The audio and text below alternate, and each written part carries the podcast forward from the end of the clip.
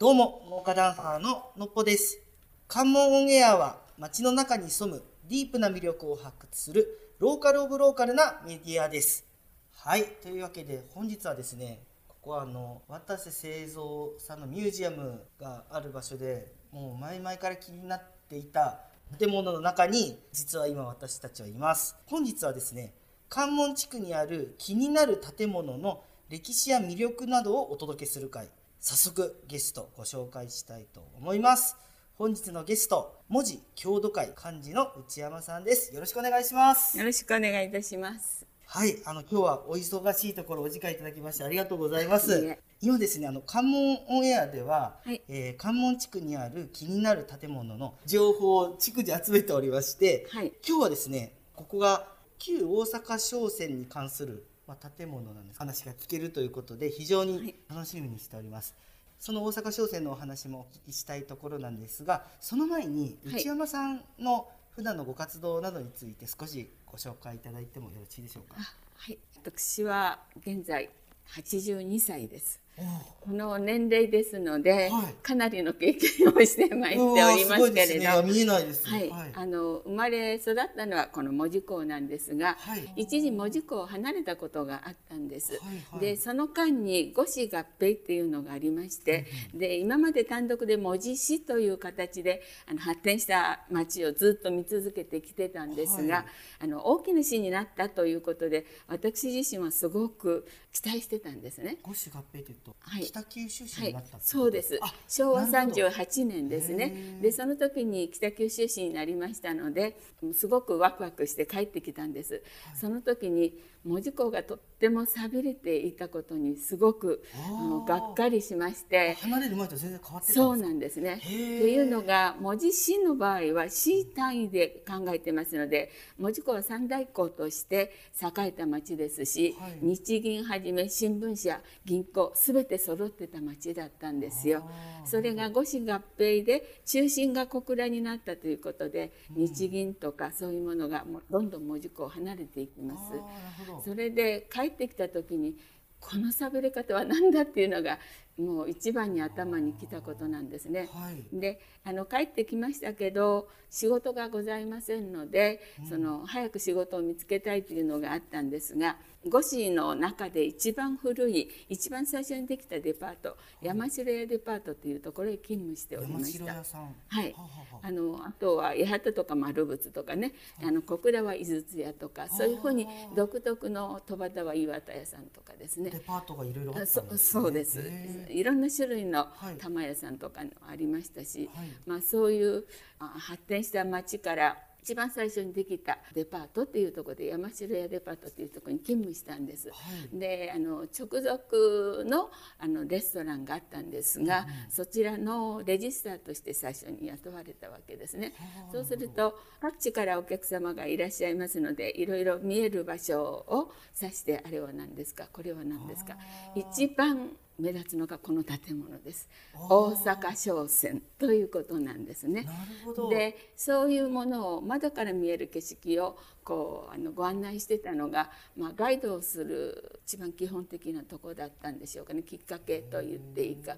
で、えーまあ、だんだん景気が悪くなってデパートが倒産ということになりました。うですその時に私はまた仕事を探さないといけないわけですが、あのまだ後の生活を考えると仕事をしないといけないということで、あの探してたんですがまずはお客様にこうご案内した時に大変喜んでいただけたっていうのがずっと心にありましたからだからああの早速、まあ、できたその暇がありますのでそれを生かしたことが何だろうって言って観光ボランティアに初めはなろうと思ったんですよ。でボランティアの教育っていうのを1年間したんですね。はいで、えーそれが終わっていざ、まあ、仕事にはなりませんからお金にもなりませんし。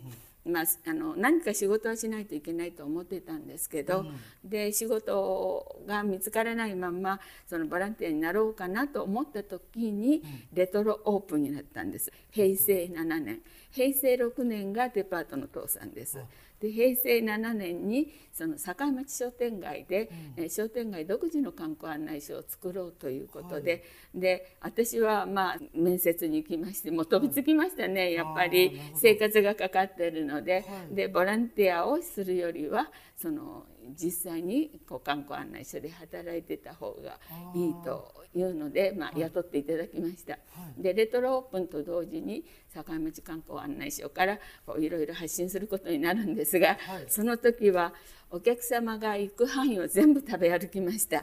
それからあのホテルとかあの宿とかまだ今よりたくさんありましたから、うん、あの泊まらないまでも全部、えお部屋を見せていただくとかご主人からお話を伺うとか、はい、ついでに門司港の歴史も仕入れていくという形でずっと探索して回ったんですね。はいで普通はレトロオープンでこちらばっかり。お客様もこの一帯を回るのに約1時間もあればいいんですよ。はいはい、で観光バスは新しい観光所っていうことでパッと観光地だということで来ますね、はい、とわずか1時間この辺を巡ったらすぐどっか行っちゃうんですよ。でこれは滞在型にしないといけないということで、うん、あの60人の職人を私は全部ピックアップして全部取材して似顔絵描きながらその方たちから昔話から何から仕事のことからお話を伺うっていう取材をやったんですね。そういうこう蓄積したものがあったのであの割とこう観光案内所にお客様が集まってきていただけて、うん、その時名物がなかったんですよ。門司港には美味しいものはたくさんあるけれど、はい、そのフグ料理といってもすぐには飛びつける金額ではない。そうですよね、ね、で何か庶民的なものでないかなっていうのが焼きカレーだったんですよ。焼きカレー、はい、焼きカレー元祖っていうところがあったので、うん、そこの取材から始まって焼きカレーを皆さんに発信するっていうことをやりました。はいはい、まあずっと実質観光案内というような形になるんですが産業観光とかそういうことをしてきましたのであの独自の案内が、まあ、私の中で育ったっていうのは下関に行ったおかげで両方のあの情報に通じるということができたわけですね。えー、なるほどいやすごい関門オンエアみたいなことをすでにあの内山さんがされてたっていうことですよね。あまあ、しかも一人一人で一人でしてたんです、ね、すごいえプロ観光案内業ですよね。もうそうですね。これまでもう何年ぐらいされてるんですか？もう観光だからあの案内歴だけだと20年以上経ってますね。す平成6年からですから。はい、直接話聞けば関門やできるのではみたいなとこなんですけど、ちょっとで今日の話に、はい、旧大阪商船についてちょっといろいろと教えていただいてもよろしいですか？はい。えっと、門司港はもともとは明治以前っていうのは江戸時代から塩田だけがこの唯一の観光として小倉藩が作っていたわけです。うん、で門司実行ってなった時に、うん、えー、どこにすべきか、まあ、下関も対象になってたんですけど、はい、あの門司港の方が塩田を潰せばすぐ町を作れるっていうことで金額の面でも、それから水深が門司港の方が深かったんですね。でこの海峡っていうのはとても潮の流れが早いじゃないですか、はい、そうすると、まあ、潮流で、えー、の加減もあって下関もすでにあの戦国船がつく北前船っていうので栄えていたんですけど、はい、またそこから港を作るとなるといろんなものを排除して作るって大変なことになるということで門司港に決まりました。で門司港の塩田をあの利用して町が作られ、はい、そして町並みが整うにつれてそのいろんな商社が入ってくるようになります。うん、で明治22年執行明治24年に鉄道ができます。はいそうすると海陸の交通が整ったところで商社がどっと入ってくるんですね。はい、その中にやっぱりえー、海運っていうのは大きな仕事ですから、はい、そのまあ、大阪商船この建物自体はあの大正6年なんですね。はい、ですが、まあ、こちら門司港に入ってきたのは明治31年、うん、であと日本郵船っていうのが駅のすぐ前にありますけどあ、ねうん、あそこが明治36年っていうことで、はい、2つの商船がまあ張り合ってるわけですけどえ大阪商船と日本郵郵船船が張り合ってるんですか？は張り合うというか あの便の面でだけで言うとですね、はいはい向こうは13線こちらがあの海外も含めて19線ということで、はいはいはい大阪商船の方が、はい。そのやっぱり持ってるその航路っていうのが大きかった、ですのでよく、うん。あの横浜神戸、はい。門司港ってなるんですね、三大港といえばその3つになるんですよ。はい。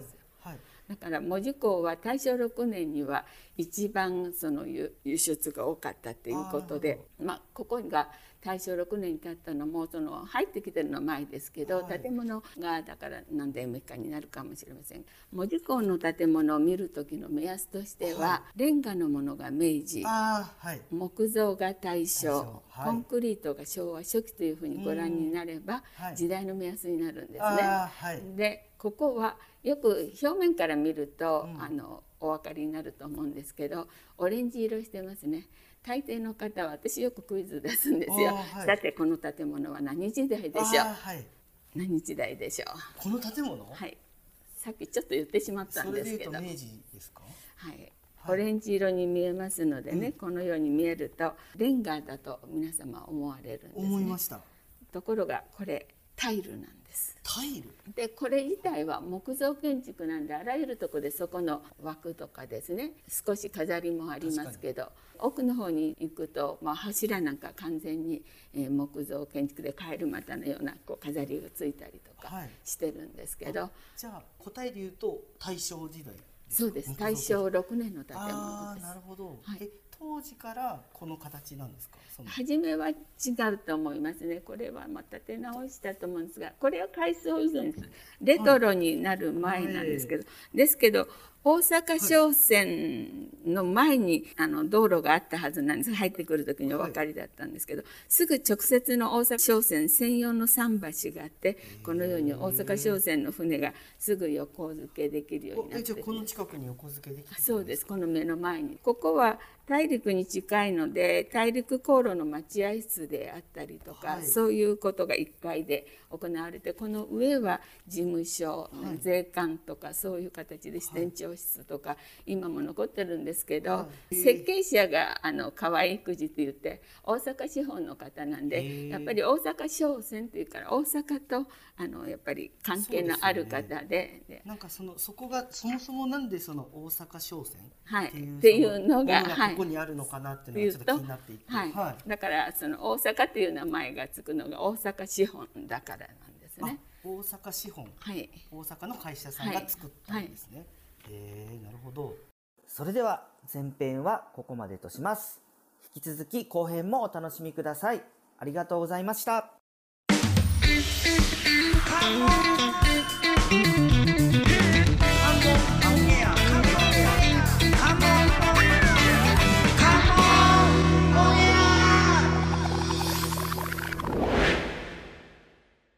どうも、農家ダンサーののっぽです。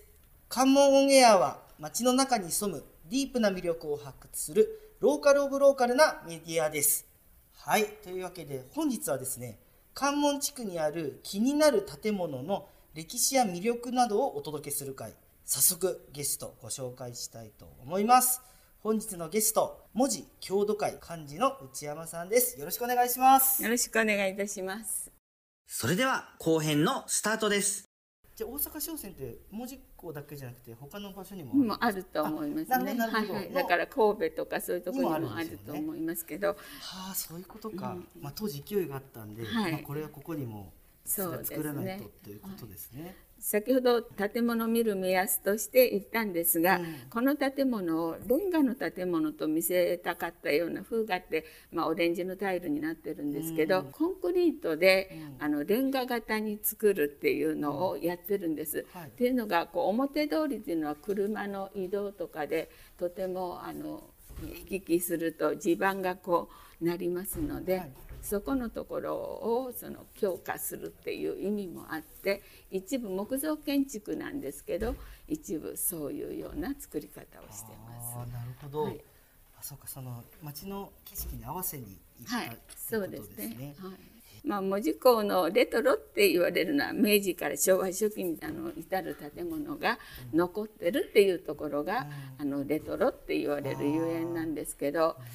レトロオープンになったっていうその流れですけど、うん、その門司港がどんどん寂れて何とかしたいって思った時にこの建物が、うん、その明治から昭和初期に至る建物が残ってるっていうことで、うん、その全部建て方が違うっていうところがあのすごいところでその建築家としてはすごく参考になるところなんですよ。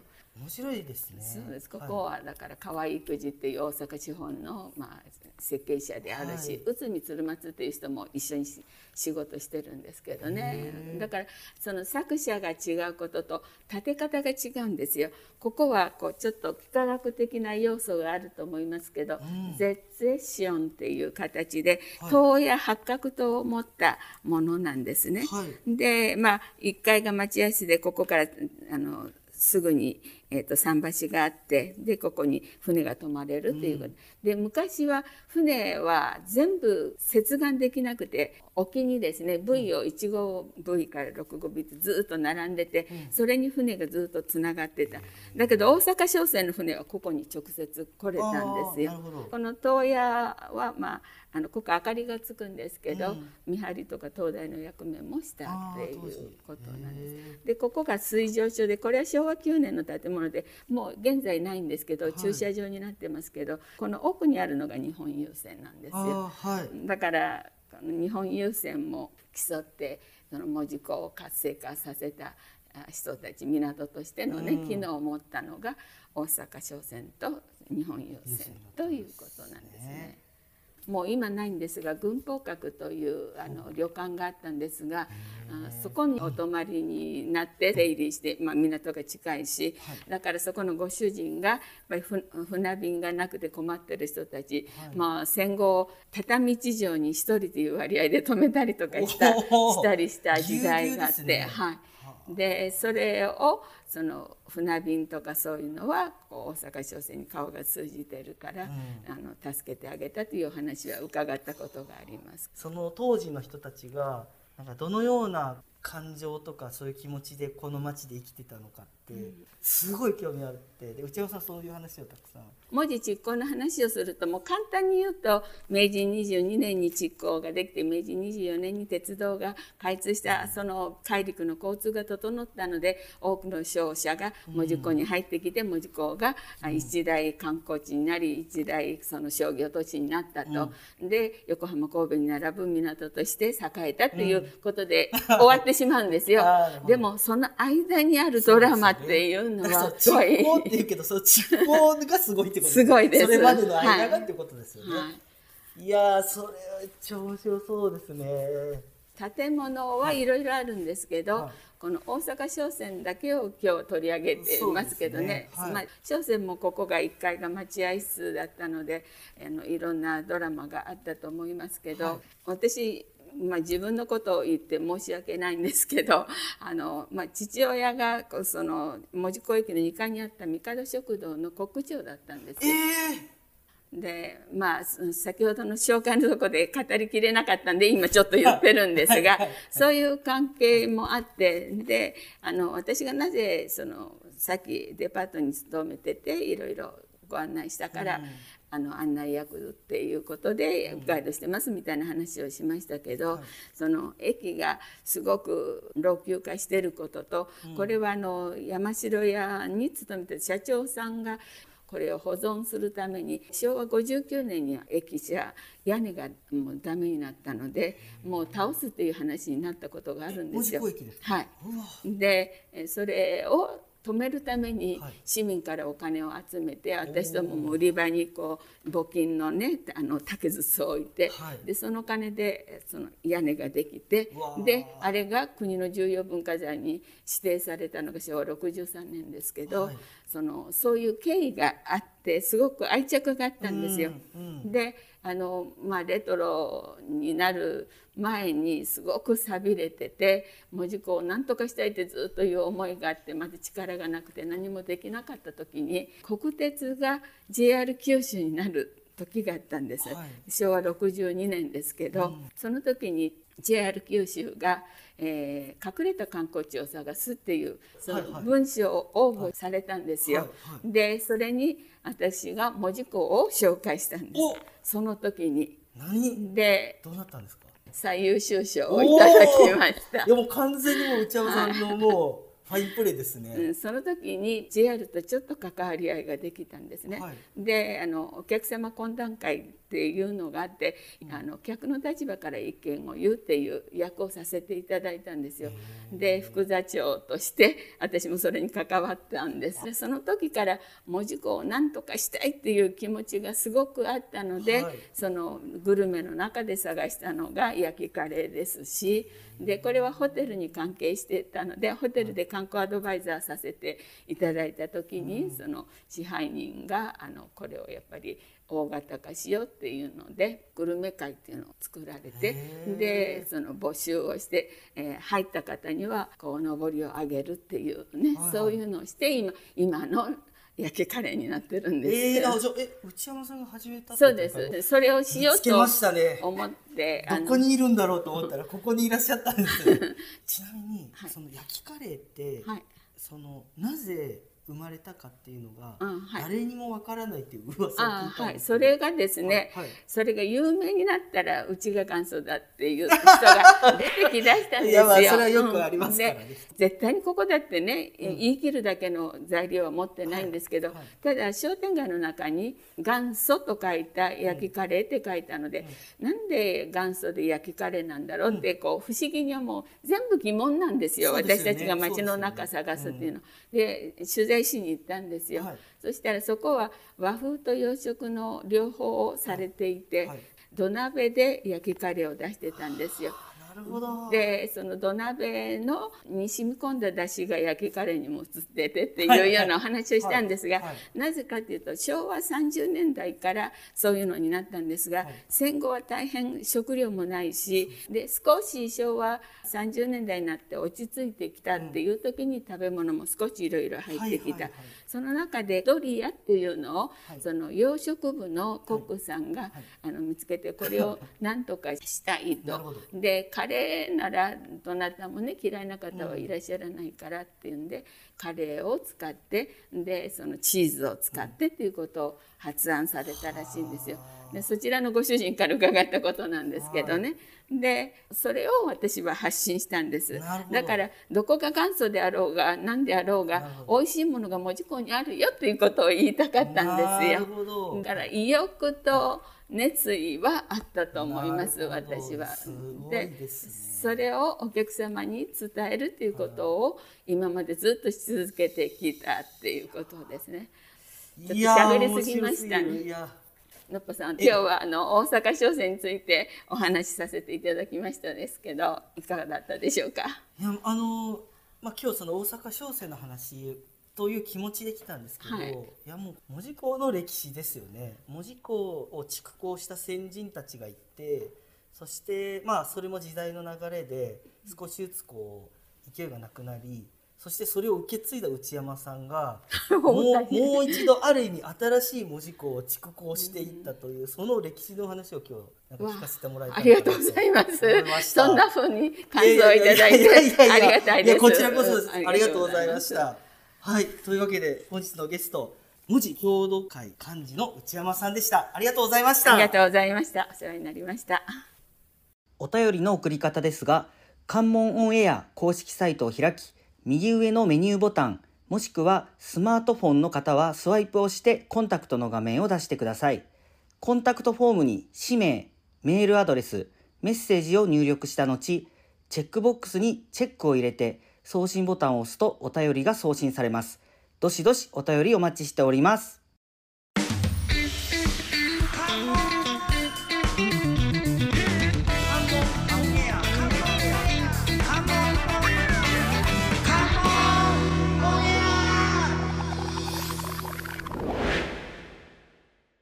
どうも、農家ダンサーののっぽです。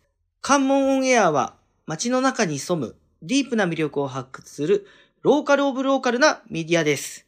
はい。というわけで、改めまして、農家ダンサーののっぽです。よろしくお願いします。モノタクです。よろしくお願いします。お願いします。お願いします。モルタク、ついに。い なんで私が出ているんでしょうか。や、もうそれはですね、キリクチ P がですね、完全にですね、あちらの世界に行かれてしまう稼働が、ね。忙しいみたいでもうお忙しいんで、やっぱり。局長も忙しいみたいで。そうですね。まあ、局長も、あの、久しぶりに振り返りで、あの、このね山田さんの会で、はいはい、出ていただきまして、はい、ここからは、あの、モロタクバージョンということで、よろしくお願いします、今日は。初めてですけど、はいよろしくお願いします。ちょっとあの、いつもは僕が、あの、菊池 P に、はいはい。この回の振り返りなんですっていうのを言うんですけど、はい。まあ、今日モロタクなんで、はいちょっと逆にもうちょっと委ねるバージョンいやいやいやいで、や な、何の回の振り返りなんですか、今日？今日は、うん。旧大阪商船の振り返りをしてもらいたいなとおー、思って。旧大阪商船、はい内山さんの回ですね。そうです、そうです。はい。それをのっぽさんに振り返りをしてもらいたいなと。うん。思っています濃かったっすね。よかったですか？はい。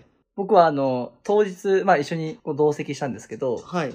あの、周りに一般のお客さんいらっしゃったじゃないですか。うん。それが気になりすぎて、うんもう、こう、なんか半々っていうか、あのあそう集中がこう、100%いけてなかったんで。ああ、あの、まあ、だから旧大阪商船は結構その、いろんな観光客の方そうですがねそうで、すはい入られるんで、まあ、あの、その一角で収録していたけど、まあ、お客様というかそう、です観光客の方にねいるんで、ちょっとそこにね、こう、ちょっと気を使いながらっていうか、はいはいはい、そうでしたね。ただまあ、うん。あの、のっぽさんも記憶あると思うんですけど、うん。内山さんがすごいなっていうところですよね。いや、もうすごい。ちょっとすごすぎましたね。一番強い、こう、覚えているエピソードって何がありますか？エピソードというか、内山さんがすごいなっていうのが本当にもうそれで、その存在としてすごいですよね。いや、まあ、すごいですね。まあ、ごあの多分活動も含めてですけど。そうですよね。なんか、その、撮ってる時も、なんか言った気がするんですけど、まあ、我々その、関門オンエアは、関門エリアの、まあ、歴史だったり、産業だったり、そういうものを追っていって、まあ、お届けしているメディアだと思うんですけど、内山さんのされてる話って、そのまま関門オンエアなんですよね。そうなんですよ。先陣を切って、そうですよねご。自身でやられていた方だと思うんですけど、そうですよね。まあ、まさしく、我々はチームで、こうね、ここからもう一回ってやってますけど、うんうんうん内山さんも短期、単独で、ねえ、この、いつから観光案内始めたって言われてましたっけ？ど、もともとデパートでそうですね。働かれていでて、そこから、うん。っなんかボランティアでやられてたて言ってましたよね。で、たそれを経て、うん。次は観光案内所に入ってっはい。てね。っていう話をされていたかなと記憶してますけど、だからそれをもう、しかもその、まあ、例えば、あの、自分で言うと、その、いろんな方とお話しさせてもらってますけど、それはその、カモンヤチームの、それこそモロタクとか、うんうん。あの、のんちさんとか、あの、浜野局長とか、そういう人たちが、事前にアポを取ってくださって、うんうんうんうん。で、それで自分は当日現場行くみたいな感じですけど、内山さんの話って、なんか気になった場所を全部自分で、そうですね。ご飯屋さんとかも気になってはい全部行ってって、足で全部稼ぐみたいなね。デカみたいな感じですよね。で。か、でかですよね。まさにあの、現場でね。現場100回。現場100回。100回じゃないでしょうね。もう相当行ってますよね、本当なんか、うん。ホテルもなんかね、泊まったみたいなのおっしゃってなかったでしたっけ？なんかそんなことも言われてましたかね。ねおっしゃってましたよはい。だから実際に自分で、だから聞いた話だけではなくて、自分でこう感じたことも踏まえながら、やっ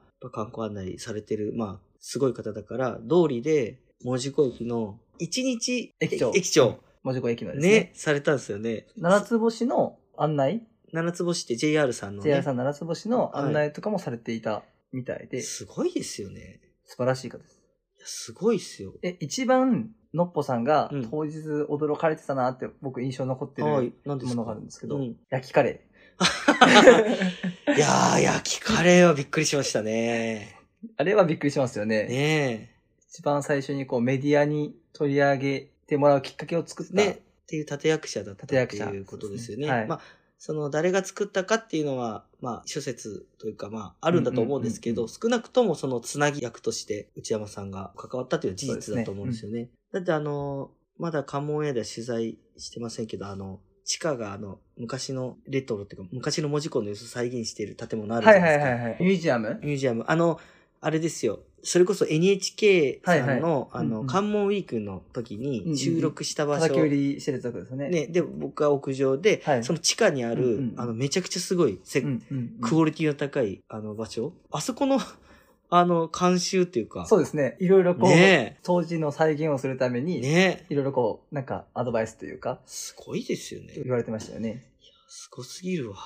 いや、すごすぎます。まだまだ現役ですからね。ねえ。伝説ですよね。伝説ですよ、まさに。しかもあの、収録終わってからう、んうん。なんならその、初代エクストリーム観光 案内士の 内山さんに、その、大阪商船さんはまあその放送中に、うんうんうん。あのね、いろいろご紹介していただきましたけど、その外のうん門司港のホテルだったり、なんかそういう場所のエピソード、うんうんうん。ここまでがその、もともとは海岸線で、ここは埋め立てで、でその後が残っててと名残ってですね。ねそういうのもやって、教えていただきましたもんね。ねですよねが。そうそうそこう、まあ、旧大阪商船の建物で行くと、やっぱこう、いろいろ見どころのポイントも、う。うん。なんか教えてもらったりして、うん。覚えてますか？見どころのポイント？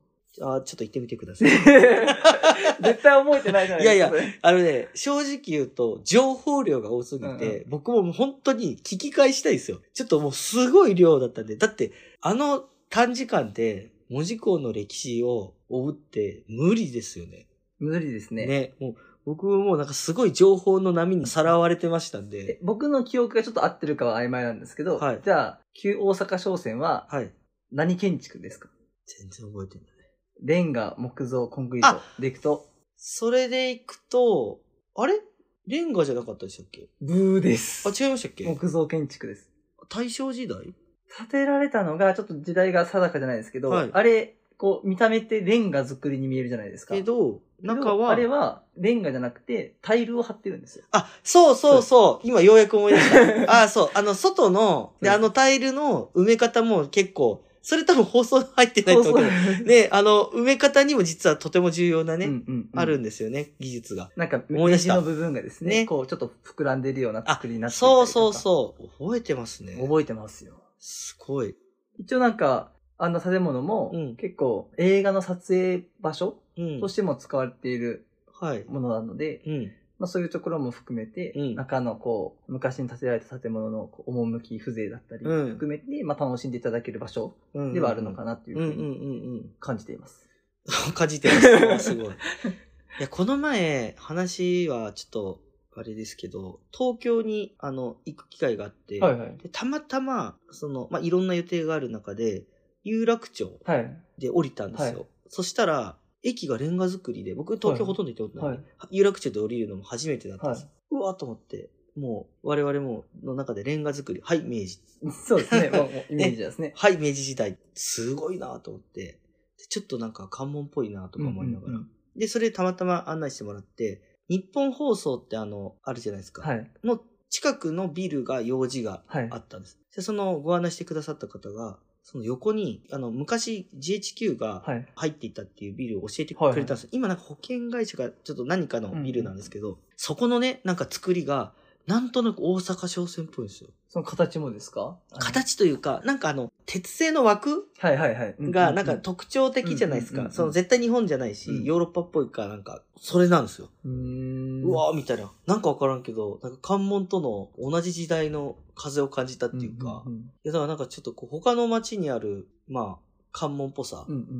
でもそれって逆に言うと、その、先にその基準となる、その関門を、まあ教えてもらってたから景色が変わったっていうことなんですけど、そういう楽しみ方もできましたね。なんかそういう技術も、関門地区が先にこう明治で発展したじゃないですか。はいはいはそこで発展したこう入れられた技術とかが、い。うん。結局そこの有楽町だったりに、うん。まあ、後々技術として伝わってうん建てられていったっていうのが、つながりがもしあったとしたら、うん。やはりこう、そういう都会のところの今があるのも、うん。関門があるからってことになりません？ああ、まあ、か、まあ、同タイミングの可能性うも、ん。まあ、ありますけどね。うんうんうん。同じ時代で。ただ、どっちにしても、なんかこう、その、そういう建物ってやっぱ残りづらいというか、うん。だと思うんですよね。こう開発されたりとか、まあ、もしかしたら空襲っていうか、うんうんうんうん。あの、カモエリアも、その、戦時中にいろんな資料がなくなっているっていう話はありますけど、まあなんか、とにかくその、なんか不思議な共通点というか、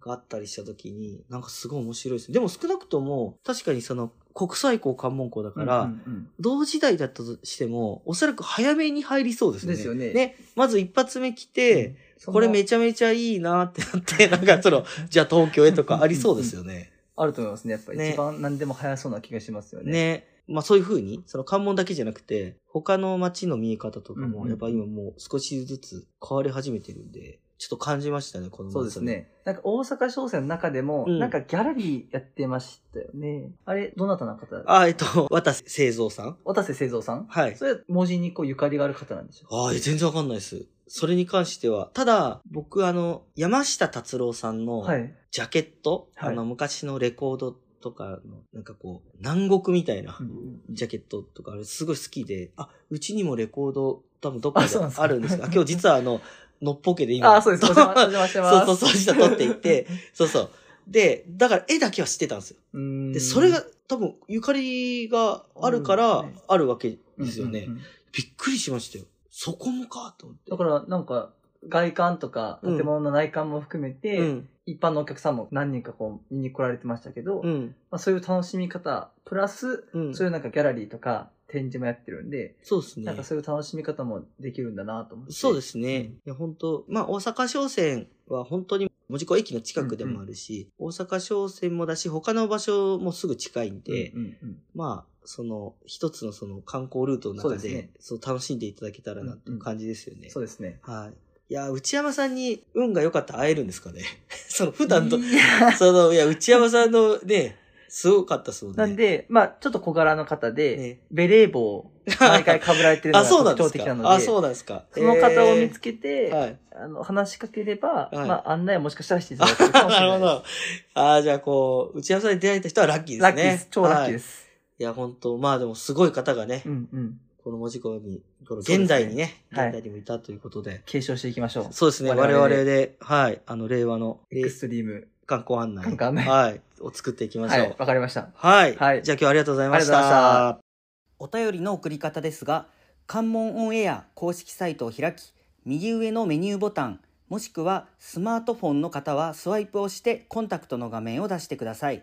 コンタクトフォームに氏名、メールアドレス、メッセージを入力した後、チェックボックスにチェックを入れて送信ボタンを押すとお便りが送信されます。どしどしお便りお待ちしております。